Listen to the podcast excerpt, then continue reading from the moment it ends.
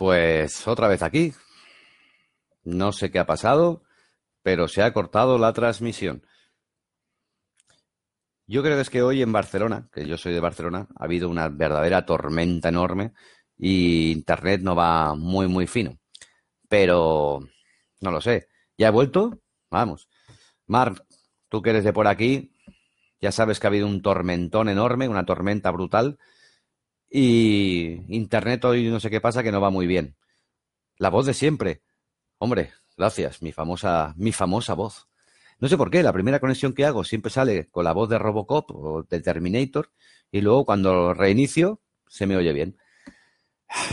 En fin, cosas de la tecnología.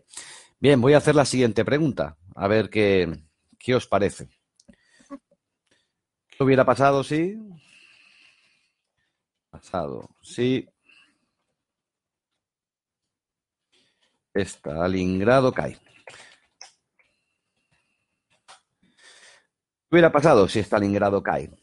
Todos sabemos lo que pasó en Stalingrado. Es, puede entenderse como el principio del fin, pero llegaron a ocupar cerca del 90% aproximadamente de la ciudad de Stalingrado, la Wehrmacht. De hecho, el mismísimo Hitler, incitado por Goebbels, llegó a anunciar la caída de Stalingrado.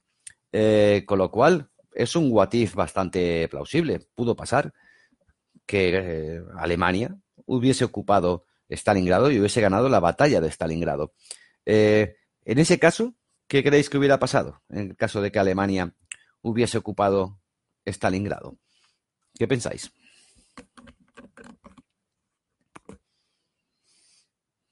Mm, mm, mm, Imaginémonos, ¿eh? Alemania coge y gana en Stalingrado. Con lo cual no tenemos Operación Urano, ni contraataque, ni tormenta de invierno, ni cae el sexto ejército, ni tenemos a Chuikov elevado a niveles de héroe nacional. ¿Qué creéis que hubiera pasado? El sexto ejército hubiera llegado a Moscú. Alejandro Rico, desde Stalingrado, el sexto ejército hubiera llegado a Moscú. Ostras, no lo sé, ¿eh? solo hay que coger un mapa, Alejandro. Pero dice en qué mes. Bueno, hay que tener en cuenta que, me pregunta Juan Felipe, ¿en qué mes gana Alemania en Stalingrado? Hay que tener en cuenta de que la batalla de Stalingrado acaba el 2 de febrero de 1942. Um, del 43, perdona, del 43. Pues vamos a poner que gana en noviembre del 42. Pero decía Alejandro que, se hubiera, el sexto ejército hubiera llegado a Moscú. No, no, eso seguro que no.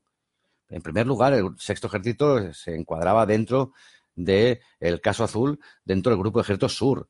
Y la, el grupo de ejércitos centro eh, se encontraba en una posición bastante estable, o vamos a decir, comprometida. No estaba ya en las cercanías de Moscú como estaba en noviembre del año anterior. Estaba a medio camino, vamos a decirlo así, entre Moscú y Smolensk. Pero es que Rusia es muy grande. Pensar que el sexto, sexto ejército pueda subir y hacer una especie de pinza hacia Moscú con los problemas logísticos se me antoja bastante complicado. Vía libre a la retaguardia de Moscú y los petróleos del Cáucaso. ¿Y los Urales qué? ¿Cómo los pasamos? Y el Volga, lo entiendo, ¿eh? entiendo, entiendo esta, esta, esta manera de entender. Ocupo Stalingrado, ocupo el, Volga, con lo cual vía libre para el Cáucaso el Stalingrado no está en la dirección al Cáucaso o a los pozos petrolíferos de, de Bakú. Eh, Stalingrado, de hecho, es la consecuencia del fracaso del primer ejército de Kleist a la hora de avanzar hacia el Cáucaso. Y es por eso que se cambian los planes y se va, avanza hacia Stalingrado para impedir que el primer ejército de Kleist pueda ser cercado y se ocupa la parte del Volga. Ya que no voy a poder ocupar los pozos petrolíferos, voy a cortar la vía principal de suministro, que es el río Volga. Pero si, por entendernos y por entender un mapa, ¿eh? el Cáucaso está hacia el sur y Stalingrado está hacia el este, con lo cual eh, la vía libre hacia el Cáucaso eh, son 1.800 kilómetros de frente, que Kleist, como decía él en sus frases, no tenemos nada delante y detrás nuestro solo viento. Son enormes extensiones. Igualmente, la ocupación del Cáucaso no hubiese supuesto automáticamente petróleo para la Wehrmacht. Ni mucho menos. Tenemos a veces esta sensación de ocupo los pozos petrolíferos y con lo cual ese petróleo ya es mío. Eh, solo se ocupó en la zona del Cáucaso un pozo petrolífero que fue inutilizado por el ejército ruso y que no volvió a estar en marcha hasta diez años después de acabar la guerra. Es decir, en el caso de que hubiesen llegado a Bakú, cosa que se me antoja bastante complicado, no quiere decir que los pozos petrolíferos estarían allí esperándolos llenos de barriles para que los puedan coger. Estarían seguramente inutilizados y destruidos, y aparte de manera concienzuda. Pero vamos a imaginar que no, que no sabemos por qué razón llegan allí, no sabemos por qué razón los rusos han dejado el petróleo a su disposición, y bien, lo que tenemos es crudo, es petróleo, crudo. Ese crudo hay que llevarlo a centros de refinamiento, y los centros de refinamiento más cercanos, ya que no hay nada detrás para refinar, están en Rumanía, están en Ploesti. Hay que transportar desde el Cáucaso, hay que transportar a Rumanía el crudo. ¿Para qué? Para que a través de un proceso se haga combustible. Eh, ¿Cómo se iba a transportar esto? Se podía transportar por mar en el caso de que Grecia y el Mediterráneo hubiesen sido totalmente ocupados, pero no era el caso. Y por tierra era imposible, no había vías de ferrocarril, con lo cual el principal problema que hubiese supuesto para los rusos es perder ese crudo pero no quiere decir que Alemania automáticamente tendría combustible para sus aviones de la Luftwaffe o para sus tanques, ni mucho menos.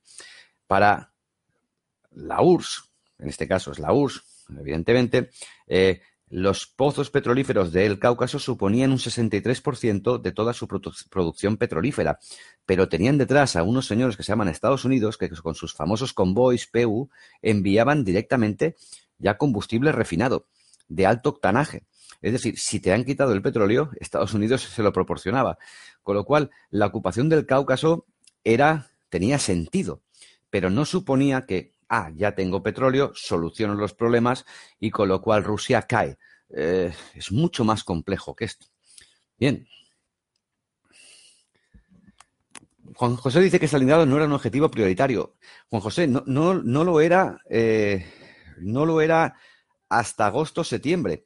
Eh, no lo era. Luego, posteriormente, sí que lo fue, pero insisto, por el fracaso, por la incapacidad del primer ejército de Clays de avanzar, a pesar de que llegaron a los Urales, avanzar hacia la zona petrolífera del Cáucaso y de, Bakú. Pero posteriormente sí que fue un objetivo eh, prioritario. Eh, hubiese supuesto la victoria. Fijaros lo que hablamos a veces de la importancia estratégica a la hora de valorar las batallas. Stalingrado fue una batalla fundamental. La derrota de Alemania en Stalingrado es un punto de inflexión fundamental. En cambio, la victoria alemana en Stalingrado no hubiese supuesto un punto fundamental. Hubiese supuesto una victoria. Me hubiese gustado ver cómo hubiesen mantenido la ciudad, ya que estamos hablando de que estaba a miles de kilómetros de las líneas de abastecimiento, y me hubiese gustado cómo lo hubieran defendido.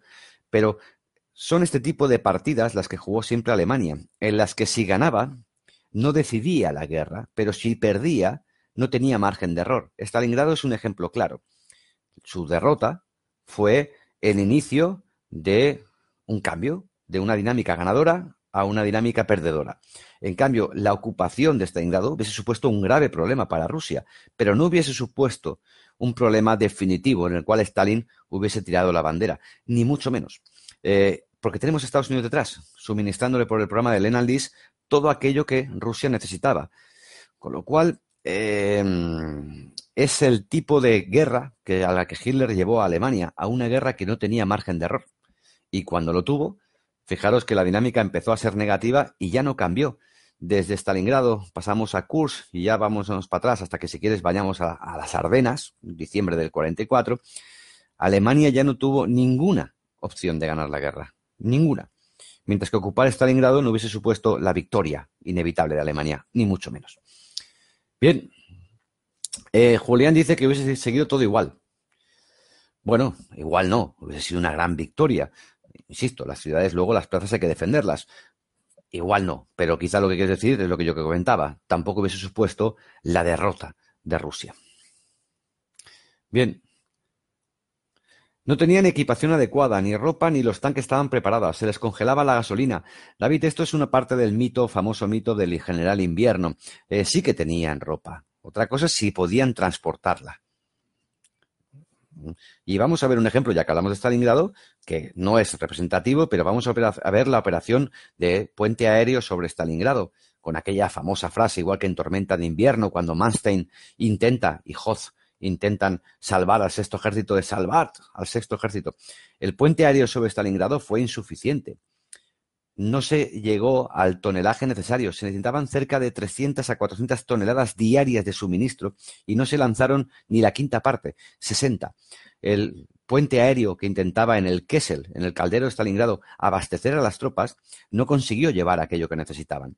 Pero no quiere decir que Alemania no tuviera los suministros necesarios. El problema era logístico. Eh, lo mismo le pasó en el invierno del 41. El problema no era que Alemania no tuviera todo aquello que necesitaba, sino transportarlo. Lo vamos a ver en el 41, en la batalla por Moscú, cómo se inicia la batalla de Moscú, la segunda ofensiva que se hace en noviembre, y no hay más de 60 tanques alemanes atacando Moscú. No pensemos en la batalla de Moscú como una batalla mmm, donde Alemania llega con todo el poder. Alemania llegó en noviembre del 41 acabada, sin fuerzas. En agosto, ya el 50% de los tanques Panzer no funcionaban. Estaban baja, estaban dañados o en reparación.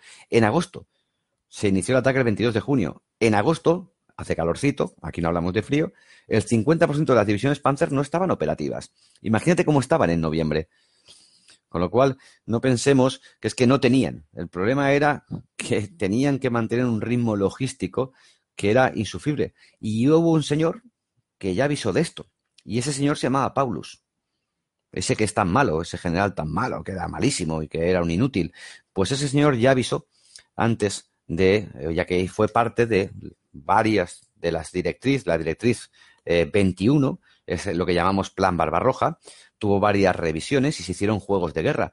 Paulus participó y ya avisó, junto con un general logístico que se llamaba Bon Thomas, de los problemas logísticos en cambio, acá sí el frente se alejaba más de 600 kilómetros. Ya avisaban de que Alemania no podría llevar las cosas allí.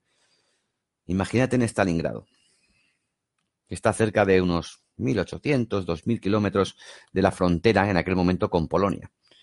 No es un problema de no tener chaquetas, es un problema de poder llevarlas allí. Bien, vamos a ver. Hola Daniel, hola John Varela. Bien, mira, Raúl hace una pregunta que lo hemos visto, que es, una pregunta y en parte es un, es un mito. ¿eh? ¿eh? y si Japón hubiese invadido la Unión Soviética, qué hubiera pasado? Eh, se ha hablado muchísimo de esto, ¿eh? Se ha hablado muchísimo de esto, de la posibilidad de que Japón hubiese atacado en el verano del 41 ¿eh? a Rusia y entonces el ejército alemán hubiese, pues bueno, hubiese tenido más facilidades para ganar la guerra, ya que las famosas divisiones siberianas que liberaron Europa, lo cual no es cierto, de las 38 divisiones que participaron en la operación Marte, en el contraataque eh, ruso en invierno del 41, eh, solo dos divisiones eran transiberianas. Todas las demás eran divisiones orientales, que se llaman, con lo cual no pensemos en tropas siberianas y mongoles liberando Moscú, porque no es cierto. De hecho, ninguna división estaba conformada exclusivamente por soldados siberianos. Pero bien, estas tropas de reserva que hicieron el contraataque, el contraataque cuando, después de la batalla de Moscú, eh, lo que la gente dice es, si Japón hubiese atacado, pues no hubiesen estado allí, ya que hubiesen tenido que defender el otro lado. Y es hacer una pinza. Bien, este concepto de, ataque en pinza, de, embolsamiento del enemigo, es un concepto táctico. No es un concepto eh, que se pueda aplicar en Rusia de una forma estratégica. Es decir, el principio de la mal conocida como Blitzkrieg se basa en la ruptura del frente por el Schwarzpunkt, por el punto de ruptura, con divisiones Panzer, para un rápido aprovechamiento del terreno y después un embolsamiento, lo que llamaban los alemanes un Keisel. Eh, esto a nivel táctico se puede utilizar, quiere decir, en un territorio de batalla, pero coger un mapa de Rusia y hacer una pinza gigante eh, no es aplicable. No lo es. Vamos a ver un ejemplo de pinza en el corte de Oz de von Manstein, cuando Alemania derrota a Francia. Pasa por las Ardenas, sube hacia arriba, mal explicado, y embolsa. Bien, eso, todo eso sucede en la frontera entre Francia y Bélgica, que es una extensión aquí, y todo el ejército alemán está concentrado en esa zona. Fijaros que todo el ejército alemán pudo hacer una pinza, un embolsamiento, en esas dimensiones. Si esta es la frontera de Bélgica con Alemania, Rusia es así. Con lo cual, una de las patas es el ejército de tierra japonés, famoso por sus blindados y por su poderoso ejército de tierra, que no lo es. No podemos comparar el ejército japonés con la Wehrmacht. No podemos comparar sus blindados, ni su doctrina, ni mucho menos, con la Wehrmacht. No podemos comparar la aviación, la IJN japonesa, con la Luftwaffe. No podemos. Igual que no podemos comparar a la Kriegsmarine con la flota imperial japonesa, ni mucho menos. Uno es una potencia continental y la otra es una potencia naval. Con lo cual entender o pensar que Japón iba a atravesar China, Mongolia, entrar por Rusia para llegar al otro lado a atacar a Moscú, es idílico. Es una pinza continental. Requiere unos recursos y una logística que Japón ni mucho menos tenía y menos después de en el 38 haber perdido ya contra Rusia en la batalla del Gol, y mucho menos después de que Alemania le traicionara. Porque hablamos de que Japón traicionó a, Alemania. ¿Cómo que no atacaron cuando atacaron los alemanes? Es que les traicionaron. Y, y entonces eh, no podemos retroceder. Cuando estos señores, los japoneses, estaban pegando de tortas con los rusos, ¿qué hicieron los alemanes? Firmar el tratado, pacto llamado Pacto Ribbentrop-Molotov. Mientras los japoneses se pegaban con los rusos, los alemanes llegaron a un acuerdo con los rusos. ¿Y qué esperamos? Que dos años después, los japoneses, después de sus derrotas en Yanjingol y después de ver que su principal arma es la armada y la armada decidir que es el Pacífico, ahora va a cambiarlo todo para ayudar a Alemania. Esta pinza continental de pensar de verdad en un mapa, en un terreno, en un bosque, en una frontera, se pueden aplicar estos conceptos. A nivel continental asiático, una enorme pinza es inaplicable, más que nada porque si Alemania en un solo frente ya se diluyó y no tuvo la fuerza suficiente para entrar, ¿cómo Japón lo iba a hacer por el otro sitio? Con sus tipo 95, sus tipo 97. Nah, no creo. Bien, Jonathan dice, ¿crees que la retirada de Paulus de haberla autorizado, autorizado Hitler hubiese supuesto un resultado diferente para la guerra? Jonathan, yo creo que no. En el caso de que Paulus, que dos veces solicitó la retirada y Hitler tuvo a bien eh, condecorarlo como mariscal, era una clara incitación al suicidio, ya que se pegase un tiro, cosa que Paulus no hizo. De hecho, como sabéis, Paulus, después de, durante la guerra, eh, fue un gran propagandista por parte de los rusos, incitando a los alemanes a rendirse y conformó una especie de ejército paralelo que era más propagandístico que otra cosa y que eh, criticaba las decisiones de Hitler. Eso fue una vez que se rindió. Pero en caso de que hubiese sido, eh, si hubiese, le hubiesen concedido la orden de retirada, solamente tuvo tiempo, desde mi punto de vista, hasta finales de noviembre para salir de, Stalingrado. Posteriormente ya no podía. La segunda orden que, la segunda vez que pide salir, tengo muchas dudas de que realmente hubiese podido eh, salir de Stalingrado, porque mm, retroceder, hacer una retirada, eh, tiene que ser ordenada. Y estamos hablando de unas fechas noviembre, octubre, diciembre. Eh, la guerra, desde luego, con ese frío, si tienes que hacer encima desplazarte, se me antoja complicado. Yo creo que debería haber salido en septiembre, que fue cuando casi cuando acababa de entrar. Eh, posteriormente, no creo que tuviese muchas alternativas ya de salir. Desde luego, en noviembre y en diciembre, eh, ni mucho menos. El cerco se había cerrado, ya Paulus podía salir y el sexto ejército estaba condenado. O sea que bien.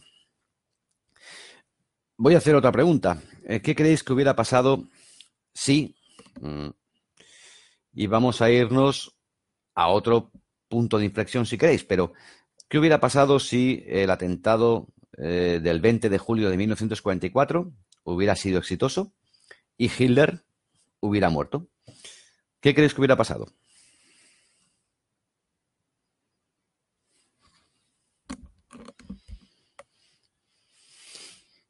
¿Qué hubiera pasado si Hitler muere el 20 de julio de 1944? Que estuvo cerca, ¿eh? Cerca de morir, quiero decir.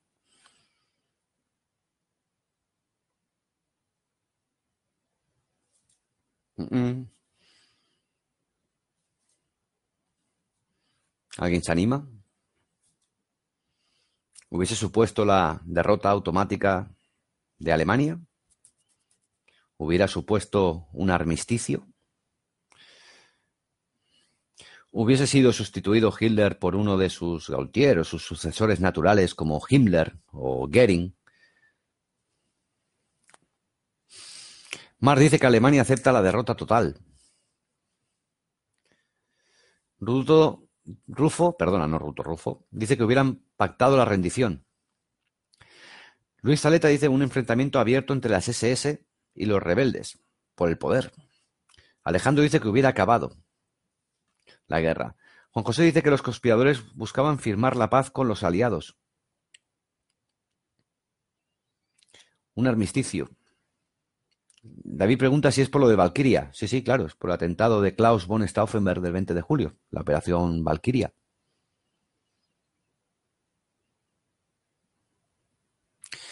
Tal vez sus generales hubiesen tomado el control y nombrar a alguno de ellos como nuevo. Tal vez Rommel. Em, vamos a ir por parte. En primer, en primer lugar, eh, Axel, Rommel no era el dirigente encargado de sustituir a Hitler en caso de tener éxito era un general prusiano respetadísimo que era Ludwig Beck, se llamaba Beck, B-E-C-K. Él era el responsable, el que habían pensado para sustituir a Hitler en el caso de tener éxito. No lo era Rommel, eh, el encargado. Eh, con lo cual, mm, era culpa de los judíos, dice Osval. Sí, es, la culpa de los judíos de todo. De que murió o de que no murió, no lo sé. Bueno, no vamos a hablar de estas cosas, de judíos. Bien, em, ¿qué hubiera pasado? Vamos a, primero a recapitular. Ay, la voy a decir la palabra que nunca la digo, siempre la digo, pero hoy no la he dicho, que es contexto. Eh, la operación Valkyria realmente no era una operación pensada para asesinar a Hitler. La operación Valkyria fue diseñada por Himmler, Heinrich Himmler, el Reichsführer de las SS. Eh, si no lo sabíais, la operación Valkyria estaba pensada por el gobierno nacionalsocialista nazi alemán para tomar el control del país en caso de una revuelta.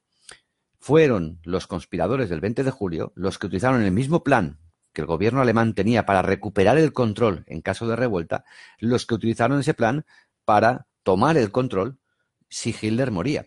Con lo cual no es un plan genuinamente de, ni de Klaus von Stauffenberg, ni de Beck, ni de Rommel, ni nada de esto. Era un plan que ya estaba diseñado y era en caso de revuelta interna, ya que aún tenían el sentimiento de la puñalada en la espalda, ese sentimiento de que perdieron la Primera Guerra Mundial debido a una puñalada en la espalda, en caso de que hubiese una revuelta en el país, como las SS tenían que tomar el control. Estos conspiradores utilizaron ese plan para sustituir al gobierno. Pero una cosa es que Hitler hubiese muerto y otra cosa es que hubiese sido sustituido y el país hubiese sido tomado bajo control. Una cosa no es no lleva a la otra directamente. Quiero decir, si Hitler hubiese muerto, no quiere decir que automáticamente el país estuviera bajo control. Hay un señor que se llama Himmler, que tiene las SS, que tiene mucho que ver, y tenemos una estructura organizada muy potentemente, muy jerarquizada, que es difícil de caer. Con lo cual, vamos a imaginar de que Hitler muere. Hubiese tomado el control, vamos a verlo, por ejemplo, en el día 15. El día 15 de julio de 1944 es la segunda vez que se planea atentar contra Hitler. Hitler la primera vez se plantea atentar contra él, pero Hitler no acude a la cita. En la segunda vez, que es el día 15 de julio de 1944, Klaus von Stauffenberg lleva una bomba y Hitler va a hacer una revisión de los nuevos uniformes de la Wehrmacht, ya que Klaus von Stauffenberg ha sido hace poco elegido como general de la Reserva Alemana. Pero al no estar allí ni Himmler ni Goering, no se hace el atentado, ya que el objetivo principal no era matar solo a Hitler, era también matar a sus sucesores naturales, a sus número dos. Sin embargo, el día 15, algunos de los conspiradores, y pasa en Berlín y pasa en París, algunas tropas leales a los conspiradores creen que se va a hacer atentado y salen a tomar el control. Cuando se enteran de que el atentado no ha sucedido, hablo del día 15, no el día 20, el famoso día de la bomba, las SS y las Gestapo y el SD, el Servicio de Espionaje, empiezan a ver movimientos raros. Se justifican esos movimientos de tropas el día 15 como unas prácticas. Pero las, las SS y la Gestapo principalmente empiezan a entender de que hay un complot y que algo está pasando. Eso precipita a que el día 20 se tenga que realizar el atentado. Pero ya nos da pistas de que realmente el atentado no era solo matar a Hitler. Había detrás todo un grupo de conspiradores que tenían que dar un paso. Y vamos a ver que realmente cuando se hace el atentado, muchos de ellos piensan que Hitler ha muerto. Y ahí debe activarse la operación Valkyria. Pero no se activa. No se activa en París y no se activa parcialmente en Berlín, ya que algunos de los conspiradores esperan, no están convencidos, no están seguros de que tengan que activar a sus tropas y tomar el control del país. Con lo cual, la muerte de Hitler no suponía automáticamente el control del país, porque de hecho, durante unas horas, Hitler había muerto. Y en cambio, no se tomaron las medidas previstas y planificadas para tomar el control. Cuando esto Hitler anuncia de que está vivo y lo habla a través de Himmler principalmente, vamos a ver cómo Kluge, por ejemplo, vamos a ver cómo el, general en París no hace nada. Espera a ver qué sucede. Con lo cual, la muerte de Hitler no hubiese supuesto, en primer lugar, automáticamente que el país pasase a control de los conspiradores. Y en el caso de que pasara eso, había de todo tipo. Había algunos de ellos, como Rommel, que eran partidarios de abrir el frente occidental. No eran, no eran partidarios de llegar a un armisticio de llegar a un acuerdo. Eran partidarios de abrir el frente occidental, dejar pasar a los americanos, dejarlos pasar. Lo cual no es lo mismo que un armisticio. Otros, otros eran partidarios de llegar a un acuerdo con los aliados, porque todos entendían de que la guerra estaba perdida. Pero en la conferencia de Yalta ya se habló de la rendición incondicional. Los aliados para mí en un grave error, solo plantearon un escenario de salida a Alemania, rendición incondicional. Te has de rendir sin condiciones. Lo cual para muchos generales prusianos, Beck incluido, esto era una deshonra. Había que llegar a algún tipo de armisticio con algún tipo de compensación. Incluso se proponía, algún general propuso volver a las fronteras de 1939. Pero los aliados, sobre el papel, no hubiesen aceptado tampoco esto. Aceptaban solo la rendición incondicional. Con lo cual, en caso de que los conspiradores de la Operación Valkyria hubiesen tomado el control del país, lo más probable que hubiese pasado, probable, no lo sabemos, es que el frente occidental se hubiera abierto, las tropas americanas hubiesen podido entrar rápidamente, Alemania se hubiera rendido y se hubiese iniciado una carrera caníbal por intentar ocupar los territorios, ya que Alemania hubiese pasado a ser un estado inerte.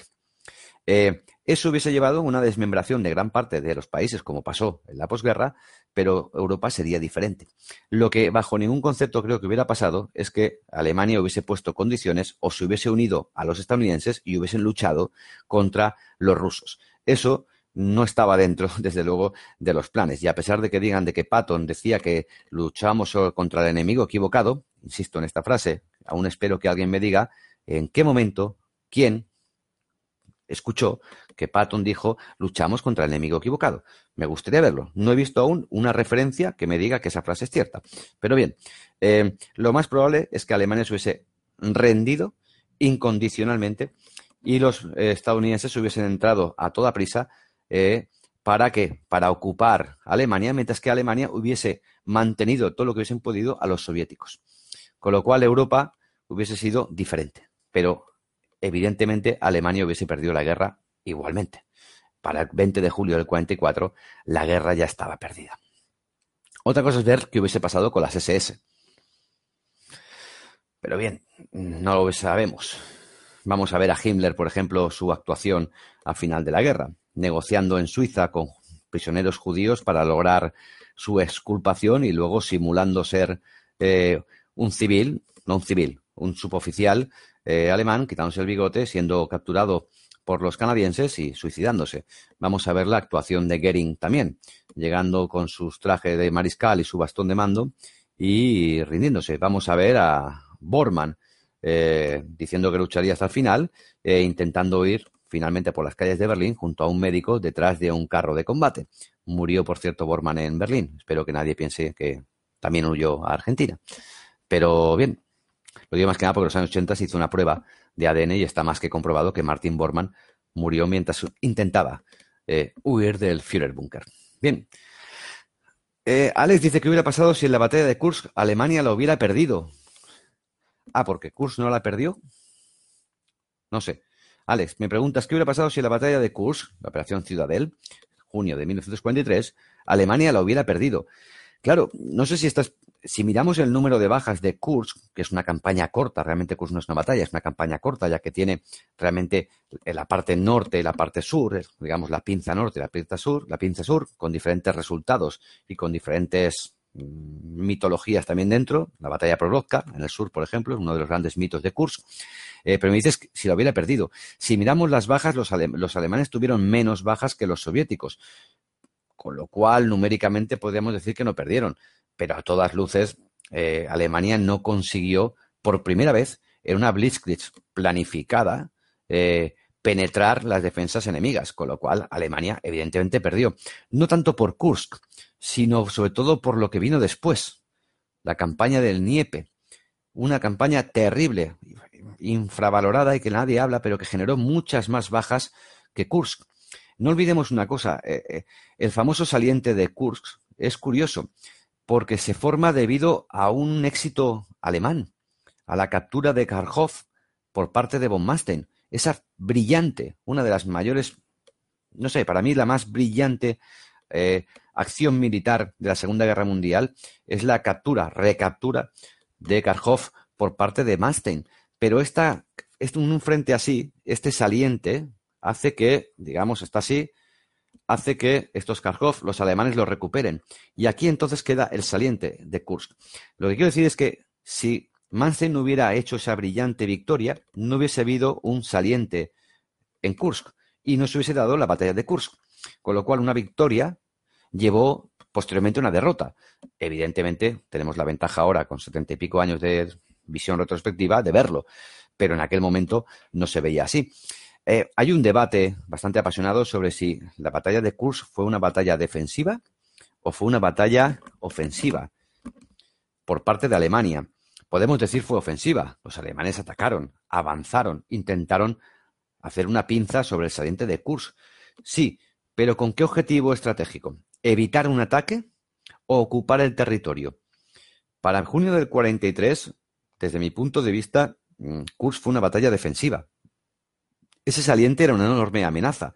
Pensar en una especie de, de curva, vamos a llamarlo así, de curva, donde está el frente aquí y el frente aquí. Eh, este saliente se intentó quitar y dejar, digamos, lo estoy explicando muy mal, ¿eh? plano el frente. El problema es que ese saliente era una amenaza, ya que si envolvía a las tropas alemanas, podía embolsar a una gran cantidad de soldados alemanes, con lo cual el objetivo de Kursk fue principalmente evitar un ataque no fue ocupar territorio.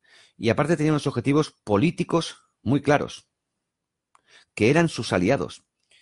Vamos a ver qué está pasando en Rumanía, qué está pasando en Finlandia, qué está pasando con Italia. Eh, empieza a haber dudas. Si vemos en ese contexto político y en esa época, empiezan a haber dudas. Eh, se viene de Stalingrado, se ha retrocedido. Ejércitos como el octavo ejército italiano ha sido derrotado. El tercer y cuarto ejército rumano ha sido eliminado en Stalingrado. En Stalingrado no estaba solamente el sexto ejército, estaba el sexto ejército, parte del octavo ejército y el tercer y cuarto ejército rumano. Estos aliados tan importantes para Alemania ya dudan de la victoria. Y Hitler quiere ofrecerles una victoria. Quiere demostrarles de que aún puede hacer grandes ofensivas. Y ese objetivo tampoco se consigue tampoco se consigue. Con lo cual, no es una ofensiva. Es, voy a evitar que me ataquen, que me embolsen y voy a ofrecerles a mis aliados una victoria para reforzar la alianza. Evidentemente, el hecho de que en la operación Husky, eh, junio del 43, el día 13, si no me equivoco, de junio del 43, que los aliados desembarquen en Sicilia, ayuda a que Hitler cancele la ofensiva de Kursk a pesar de que Manstein insiste de que se tiene que atacar y de que es posible. Manstein, que no era quien quería atacar, pero después no quería parar. Tampoco Guderian era un gran enamorado de Kursk, de la Operación Ciudadel, ni Hitler lo era tampoco. Lo convencieron muchos de sus generales, esos famosos generales que siempre acertaban y Hitler no les hacía caso, pues estos mismos generales fueron los que en gran parte convencieron a Hitler de atacar en Kursk. Eh, pero fue una derrota, ya que no se consiguieron los objetivos estratégicos, se tuvo que retroceder y lo que vino después de Kursk es a veces mucho más importante que Kursk, que es las grandes batallas del Niepe, una terrible derrota alemana que hizo que se acercasen a la frontera alemana. O sea que, cuidado. Vamos a ver. Peine, no sé qué quiere decir. Si no hubiera triunfado Normandía, esto lo hemos hablado antes, ¿no? ¿Qué hubiera pasado si no hubiera triunfado Normandía? Lo hemos hablado, el primero. O sea que, que bueno. Alex dice que el objetivo de Kursk era destruir un enorme número de efectivos soviéticos y que Alemania volviera a tener alguna oportunidad de ganar. Alex, los objetivos establecidos en la operación eh, Ciudadel em, no, es, no es tanto la destrucción de un enorme efectivo.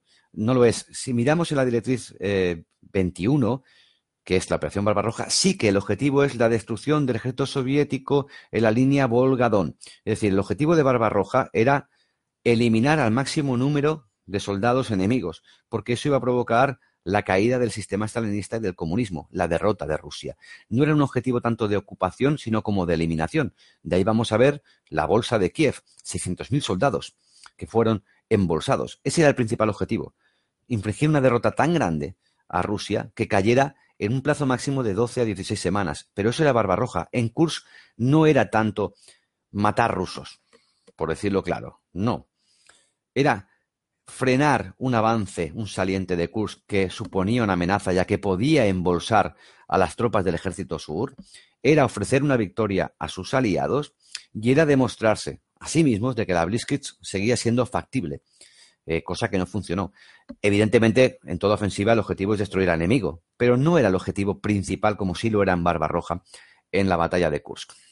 Bien, hola Goyo, hola, eh, no soy Goyo, pero debe ser algún amigo que tienes por aquí que se llame Goyo, no lo sé. O sea. Dice Mark que si no hubiera existido el saliente de Kursk, ¿qué ofensiva crees que hubiese hecho Alemania para conseguir una victoria, para animar a sus aliados? Eh, es que es difícil, porque. Eh, vamos a ver. Está claro que para el 43 eh, la guerra en el, en el Atlántico está ya decantada muy a favor de los aliados, con lo cual en el Atlántico eh, es difícil buscar una gran ofensiva. Noruega estaba aquí, estaba ocupada, Gran Bretaña resistía, la batalla de Inglaterra ya había pasado hacía cerca de tres años. En el África Norte, en el África Norte eh, se podía haber conseguido victorias en junio del 43. No, no principalmente porque el África Norte nunca fue un frente prioritario para Hitler. Eh, vamos a ver una cosa, el África Corps el África, Deutsche Africa Corps, con Rommel, al que no quiero rebajar, ni mucho menos, las pérdidas totales del África Corps, totales del África Corps, son 37.000 soldados. 37.000. En noviembre, las dos últimas semanas de noviembre, solo en Stalingrado, las pérdidas diarias eran de cerca de 10.000 soldados. Las pérdidas en Leningrado, no en Stalingrado, en Leningrado durante el cerco, que sí, duró tres años y nueve meses, eh, fueron de un millón de civiles, solo de civiles. Con lo cual, 37.000 soldados en el Africa Corps fueron baja. Nunca fue un frente prioritario. Allí no se podía haber conseguido una victoria que sus aliados dijeran, seguimos para adelante. No. Eh, había que ser tenía que ser una victoria en el frente oriental en el frente oriental. Y si no lo era en Kursk, era complicado, ya que el frente sur, que estaba ya eh, muy debilitado, ya que después de Stalingrado se retiraba y solo quedaba, solo quedaba, quedaba Hoth y el ejército sur, evidentemente, pero ya no había, después de Kharkov, había sido la gran victoria, más no se le podía pedir. En el frente norte seguían empantanados, empantanados en las cercanías de Leningrado, aunque para el 43 ya habían retrocedido un poco, pero se mantenía el cerco a Leningrado, desde luego. Tenía que ser en el grupo de ejércitos centro. Tenía que ser en Kursk. No podía ser en otro sitio. Bien. Oswald dice, si Alemania le hubiese dado importancia a la Kriegsmarine, ¿le hubiese sido más fácil vender a, vencer a Inglaterra, al Reino Unido, vamos? Oswald, esto es, insisto, esto es como videojuegos, ¿no? Tengo moneda, ¿sin qué me lo gasto? ¿En tanques o en barcos, no? Pues no, no, no funciona así la guerra. No funciona así. Em, cuando en el 39 Alemania inicia la guerra después del mayor rearme de la historia, la Kriegsmarine no tiene ningún portaaviones, que nunca lo tuvo, ni tiene ningún acorazado ni el Bismarck ni el Tirpitz estaban disponibles. Eh, su flota de superficie eran 70 submarinos transoceánicos, principalmente tipo 7, que para nada eran enemigos de la Royal Navy. El desarrollo de una fuerza armada o de una fuerza aérea no es una cuestión que se pueda cambiar y solventar en poco tiempo. Alemania siempre apostó por su ejército de tierra y apostó por su fuerza aérea, lo cual es lógico es una potencia, insisto, continental. Sus victorias eh, iban a ser en territorio, en tierra, no iban a ser en el mar. Y además su objetivo prioritario era Rusia, con lo cual hizo un ejército adecuado para lo que buscaba. ¿Podía haber dotado mejor a la Kriegsmarine? Sí, ¿con qué? Con el plan Z. Ese famoso plan Z que estaba presupuestado para acabar sobre el año 45, 44 y que multiplicaba por siete todo el presupuesto de la Luftwaffe así también hago yo un plan. Nunca se llevó a cabo, evidentemente que no, no había recursos para ello. Con lo cual, yo creo que la proporción fue la adecuada, teniendo en cuenta que cuando se inició la guerra, la Kriegsmarine, la flota de superficie alemana, era muy débil comparada con la Royal Navy, pero en cambio se hinchó a ganar eh, Alemania y a ocupar territorios y a invadir países, con lo cual tenía justo lo que tenía, acorazados de bolsillo, una doctrina muy de corsario y poco más. Es que es lo lógico. Si haces más barcos, ¿qué dejas de hacer? ¿Aviones o tanques? Porque esto, insisto, esto no es un videojuego, ¿eh? que con compras monedas y tienes más. Vamos a ver. Alex dice si la victoria de Kharkov no, no sirvió para animar a los aliados. Sí, evidentemente que sí, pero fue una victoria táctica que no cambió el frente. Desde luego, eh, Kurs Ciudadel tenía unas dimensiones mucho mayores. Además, fijaros una cosa, ¿no? Eh, eh, el debut del, del Panzerswagen 5, del Pantera, del Panther, es en Kursk. no es cierto, ni mucho menos, de que la operación Citadel se retrasara debido a que Hitler esperaba sus nuevos tanques. Yo esto lo veo en muchos documentales y no sé de dónde viene. No es verdad. Se retrasó principalmente por problemas logísticos y climatológicos, como pasa siempre. 200, eh, 200 exactamente tanques Panther debutaron en Kursk con un resultado bastante malo, eh, bastante malo. Demostraron grandes capacidades, sobre todo en blindaje frontal y en cañón. El cañón del Panther demostró que era excelente, pero demostró graves problemas de fiabilidad mecánica, normal, es un vehículo que acaba de entrar en combate, y una protección lateral y trasera muy, muy, muy, muy débil. Además que tenía mucha eh, tendencia a incendiarse. Mm, no el Sherman solo le pasaba, eh, le pasaba al Panther. Eh, de los 200 carros de combate Panther que se transportaron al frente, dos de ellos se incendiaron nada más arrancarlos en el tren. Se incendiaron. el primer día de Kursk, el 50% de los Pantera aproximadamente ya no estaban operativos. O habían sido alcanzados o tenían averías mecánicas.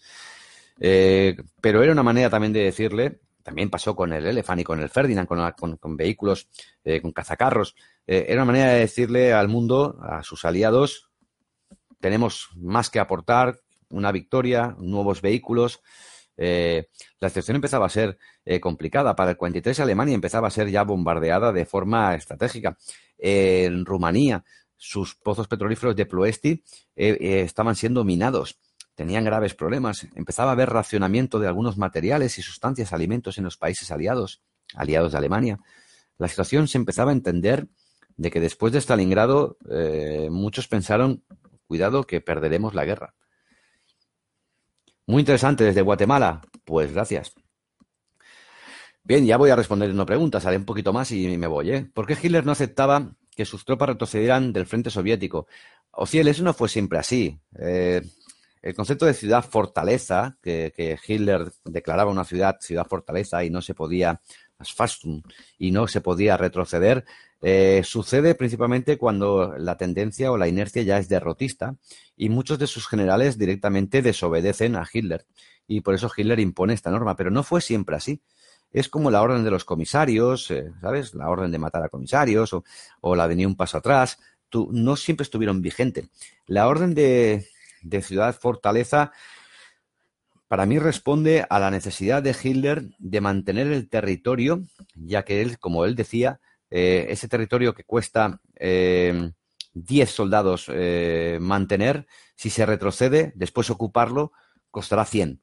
Eh, pero era una forma principalmente de mantener su liderazgo dentro del generalato alemán, que ya no lo veía como aquel genio militar que derrotó a Francia en seis semanas, sino que lo veía como una persona distante, alejada de la realidad, y que además se intrometía a niveles de tácticos, operacionales y hasta de diseño.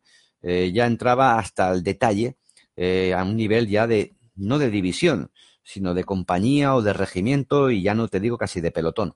Eh, es una forma de mantener el liderazgo, pero realmente ese sistema generó al principio, el de la ciudad fortalezas, muchas bajas y muchas derrotas, pero posteriormente muchos, muchos, y pasa por ejemplo, va a pasar en Crimea, muchos generales al final no le hicieron caso a pesar de que declaraba la ciudad fortaleza, insistían, conseguían al final la aprobación y se retiraban o directamente desobedecían a Hitler. Eh, los generales deciden sobre el terreno. Bien. Pablo dice que vio una película sobre una máquina que se llama Enigma. Sí, algo, algo me suena, ¿eh? Lo del Enigma. Para el desembarco Normandía ya, ya se utilizaba su par inglesa para ver los movimientos alemanes. Sí, desde luego. La máquina Enigma ya, o sea, aquí si empezamos a hablar de la, máquina Enigma, empezamos eh, en los años casi 20, eh, o sea, es, una, es un invento francés, realmente era una máquina de criptografía con fines comerciales, para los comerciales, para poder que no hubiese espionaje industrial. Fueron los alemanes quienes compraron la patente y luego la modificaron añadiéndoles eh, pues un rotor más y lo que se llama un deflector y utilizándola para todo el tema de transmisiones militares. Fueron los polacos, principalmente, los que empezaron a descifrar la máquina Enigma. Fue un matemático, principalmente polaco, Rajewski, que se llamaba, el principal impulsor de la investigación y el, el descifrado de la máquina Enigma. Cerca de un 32% de la máquina Enigma ya estaba descifrada en el 38 en la anexión de Austria. Posteriormente, cuando estos polacos, su país fue ocupado, eh, emigraron a Francia y cuando Francia cayó, esa información acabó en Gran Bretaña y allí se creó el grupo conocido como Ultra, que estaba en Bletchley Park, en una zona muy cerquita eh, de Londres, unos 80 kilómetros, y ahí se empezó a, investigar y a intentar descifrar la máquina Enigma, y aquí ya pues empezamos con toda la historia. Pero desde luego, para el 44, la máquina Enigma eh, era descifrada, a pesar de que se añadían nuevos rotores o se cambiaban los códigos.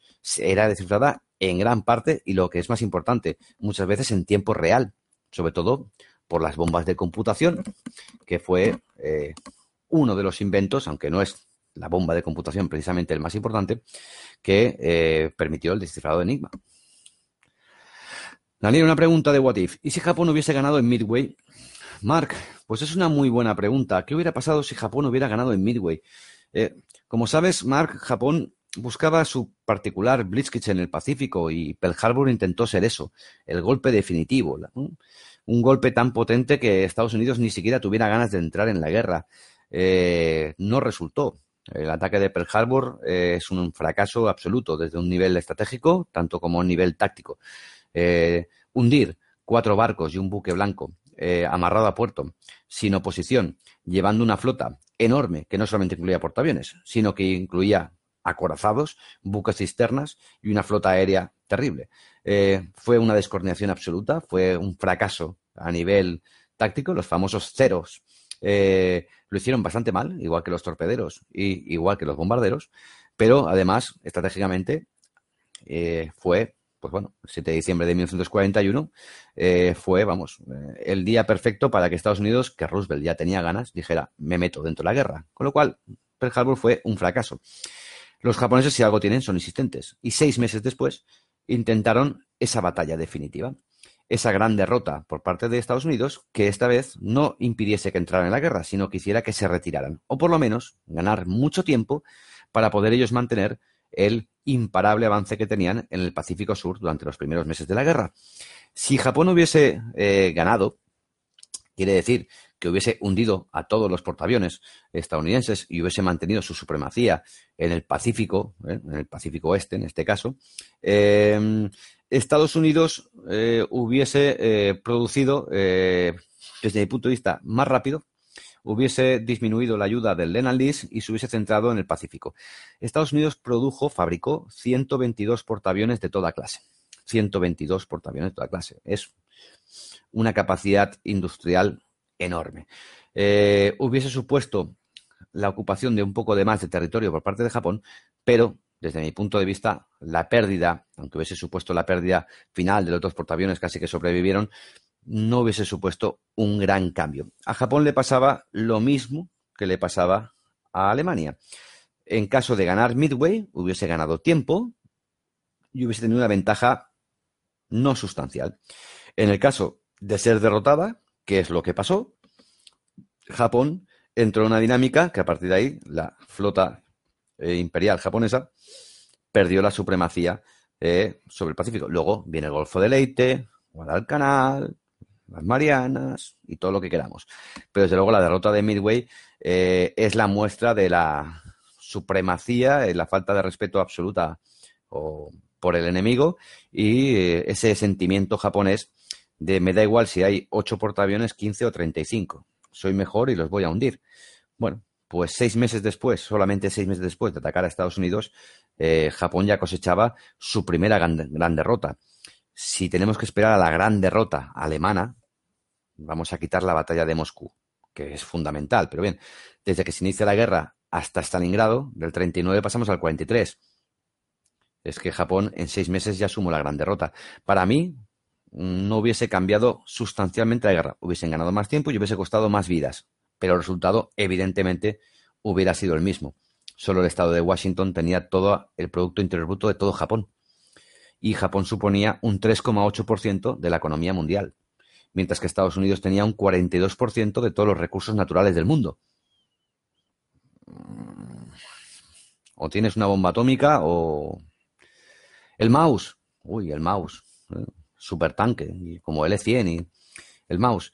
Nada, el mouse es un intento de megalómano hitleriano que, y de desesperación, básicamente.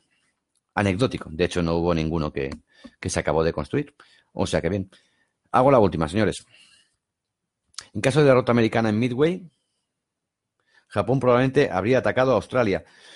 Sí, probablemente Probablemente sí. El problema es, Australia es de grande como todo el continente europeo. O sea, ¿cómo la ocupas?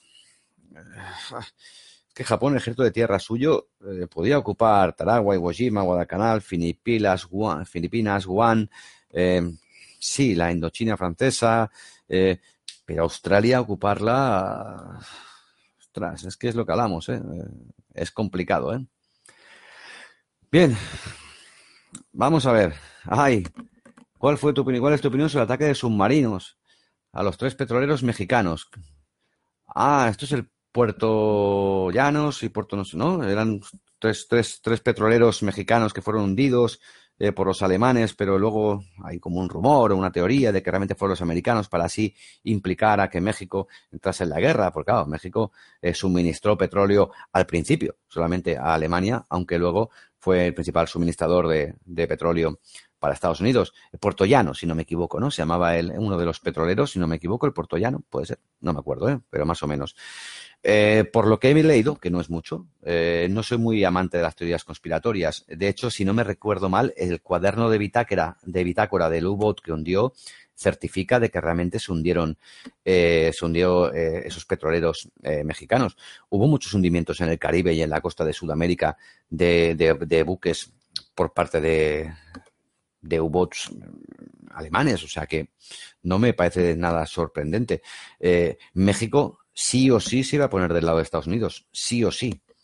Ya pueden hundirle un petrolero 5 o 12, sí o sí.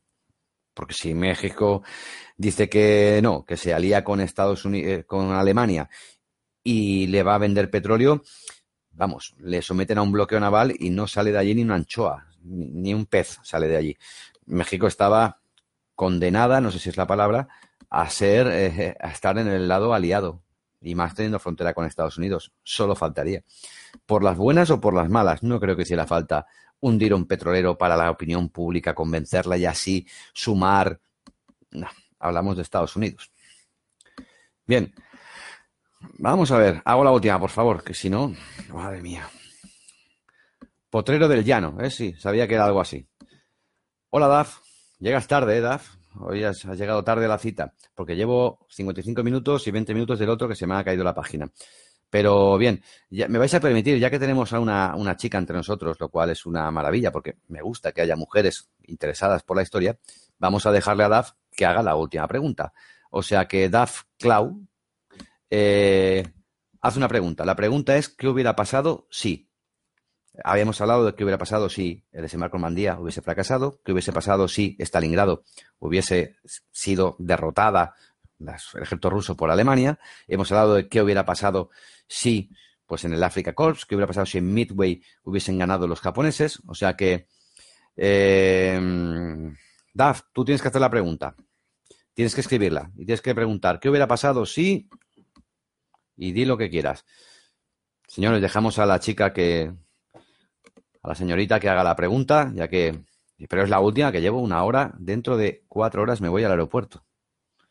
O sea que, Daniel, te recomiendo la serie The Man in the High Castle. Ah, sí, he oído hablar de ella, ¿no? Que es que han ganado los, los alemanes, ¿no? Es un what if, ¿no? Y cómo es el mundo con los alemanes. He oído hablar de ella, pero no, no la he visto, la verdad. O sea que, Juan José, la invasión de Gran Bretaña hubiese cambiado el curso de la guerra. Ostras, em, Daf, venga, haz una pregunta, Daf, Clau. Si me escuchas, haz una pregunta. Si no, respondo otras. Pero hazme una pregunta, va. La invasión de Gran Bretaña hubiese cambiado el curso de la guerra. Hombre, claro, la invasión de Gran Bretaña sí, pero es lo que hablamos, Juan José. Eh, ¿Cómo? Es que a mí, León Marino, se me antoja imposible. No olvidemos que hasta el mismísimo Raeder estaba en contra de León Marino. O sea, es que León Marino mm, no fue nunca un plan eh, que pasó de lo teórico. No, es lo que hablamos, no se puede, no se puede hacer una flota de desembarco eh, de un día para otro. Necesitas una logística, necesitas buques de guerra, buques de transporte y superioridad aérea. León Marino fue más mm, una intimidación. Desde mi punto de vista, y nadie lo puede asegurar, imposible, imposible que Alemania hubiese ocupado Gran Bretaña. A pesar de que estaba la Home que eran restos, una especie de milicia, una especie de Volkstrom, con armas antitanques que era un calcetín con trilita para poderlo tirar a un tanque. Pero esos 18 millas que hay desde Dover hasta la costa de Francia, Hitler pensaba que era un río, pero no es un río.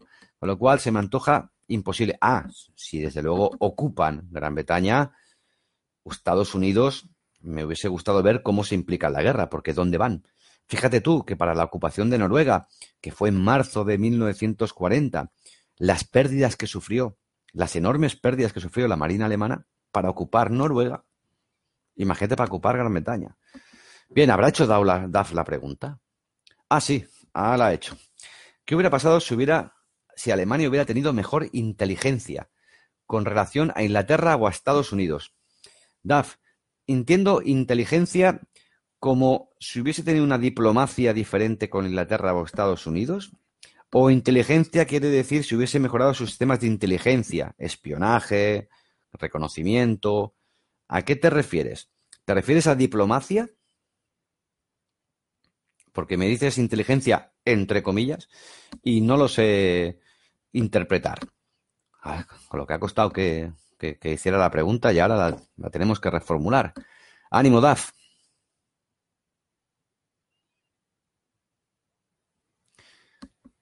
No sé qué, ¿qué pensáis que. Sistemas de espionaje. Ah.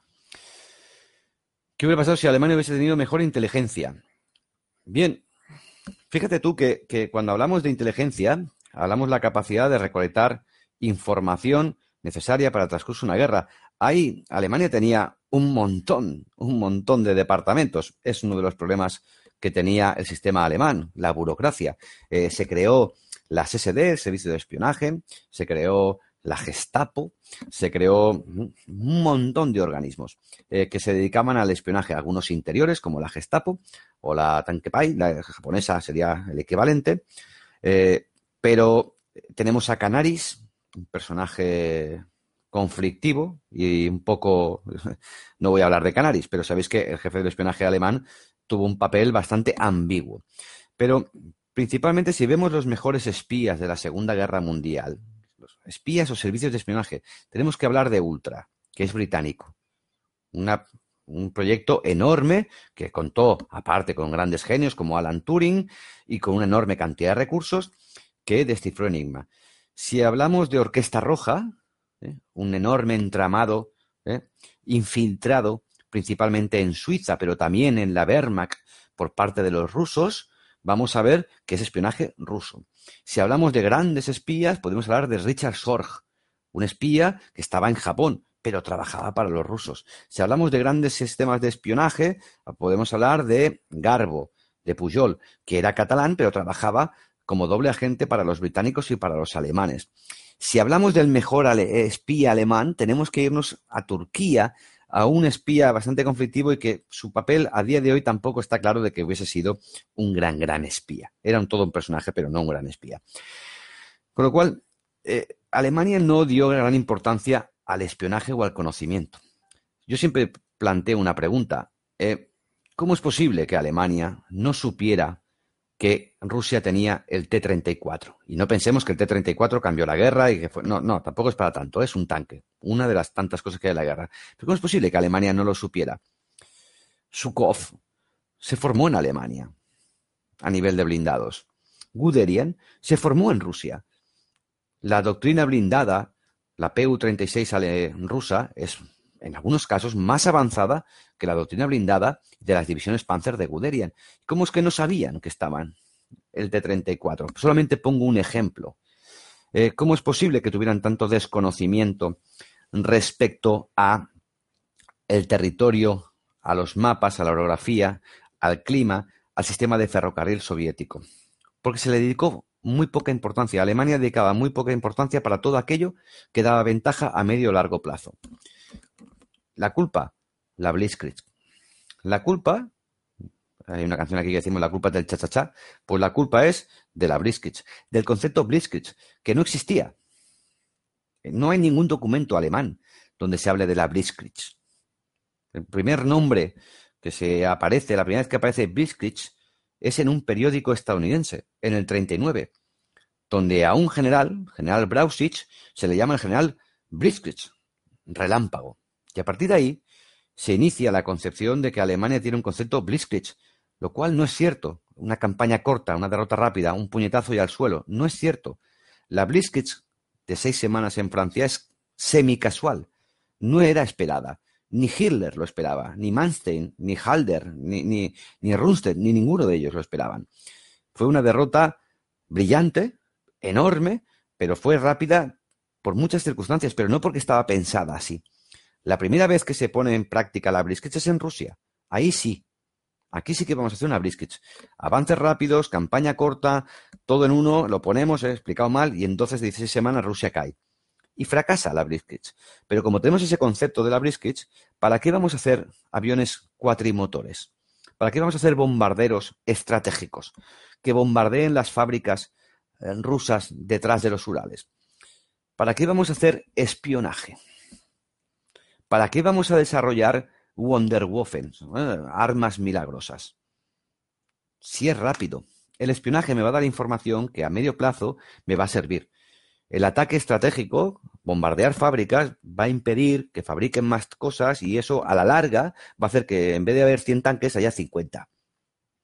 Em, hay, las armas milagrosas no me hacen falta, porque o en seis meses gano o en seis meses pierdo, pero mm, esto necesita desarrollo, un año, dos años, ya, ya habré ganado o habré perdido. Entiéndeme, lo estoy explicando mal, eh, pero eh, la inteligencia nunca fue una prioridad para Alemania. Nunca fue una prioridad para Alemania porque siempre pensó en esa Blitzkrieg, en esa guerra relámpago, en esa victoria rápida. Y además siempre pensó en una superioridad racial. Y es así, subestimó al enemigo al infrahumano. Lo mismo le pasaba a los japoneses.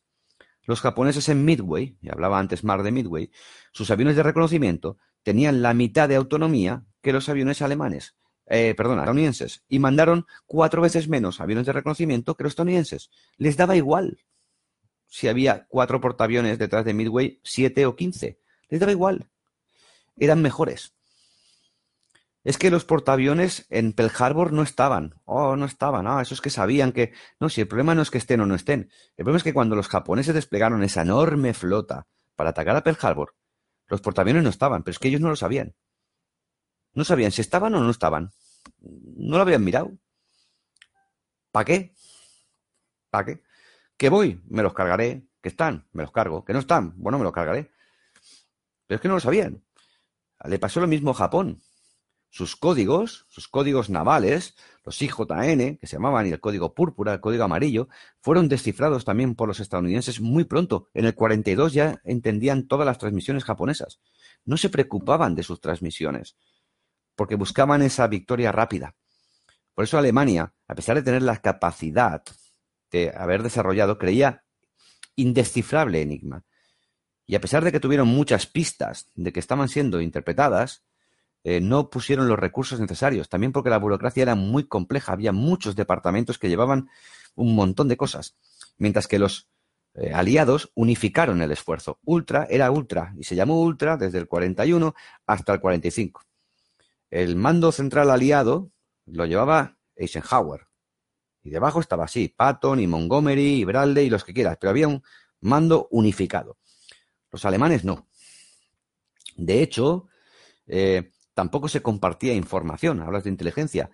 Los alemanes no sabían que los japoneses iban a atacar en Pearl Harbor, a pesar de que eran aliados. Y a pesar de que días antes el embajador eh, eh, japonés en Berlín se reunió con Hitler, pero no le informó, porque los japoneses ya tenían la sensación de que dentro del mando del generalato alemán había espías infiltrados, ya que hablamos de Orquesta Roja y de Luz y lo que quieras. Con lo cual, vamos a ver de que la falta de inteligencia que tú hablas viene en parte por criterios de superioridad racial, doctrinal, técnica y por un concepto doctrinal de Blitzkrieg. lo importante es el soldado alemán es superior, nuestra tecnología es superior, nuestra doctrina militar, cómo hacemos la guerra, es mejor que la tuya.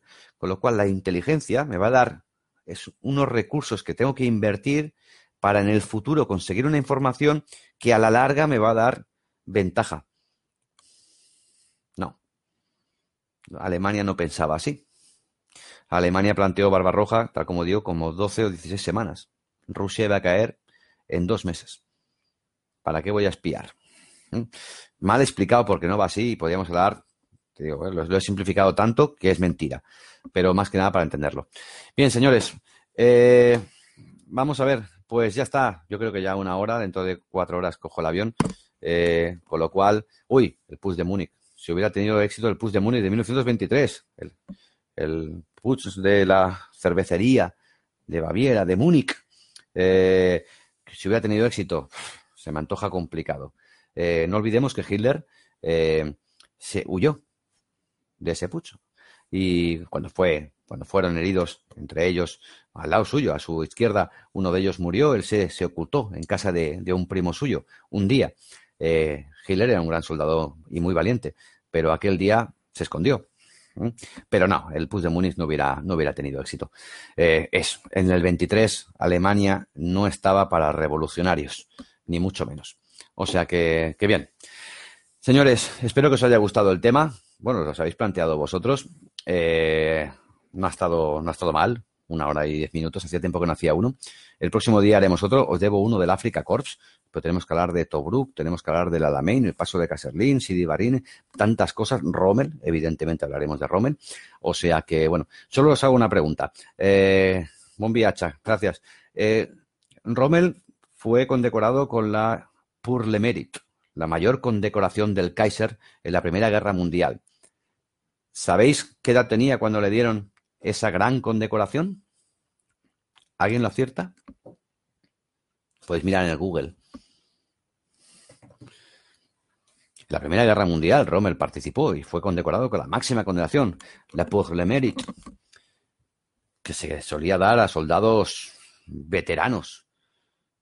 ¿Qué edad tenía Rommel cuando le dieron esa gran condecoración? Aquí todo el mundo mirando. Bueno, pues os lo dejo a vosotros para que lo miréis en el Google y lo busquéis.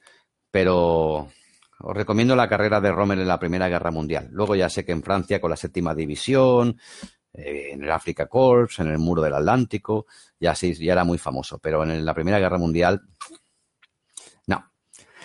Eh, 19, 17, pues no. No, no. Tenía 26, lo cual puede parecer mucho, pero para la Purlemerit era poco. Un grandísimo soldado. Erwin Rommel. Bien, señores, mañana voy, no, mañana no viajo yo, viaja gente de mi entorno y voy al, voy al aeropuerto. Si hiciera viaje, ya sabéis que veríais vídeos, porque allí donde voy hago vídeos. Pero no, el próximo país que viajo es dentro de poquito, dentro de 10, 15 días, y hablaremos de la Segunda Guerra Mundial, porque todo el mundo me pregunta de ese país lo mismo. ¿Y ese país, por qué no lo invadieron? Pues hablaré eso, desde allí, desde ese país. Que vaya muy bien, señores. Hasta luego, Daf. Gracias por verte por aquí.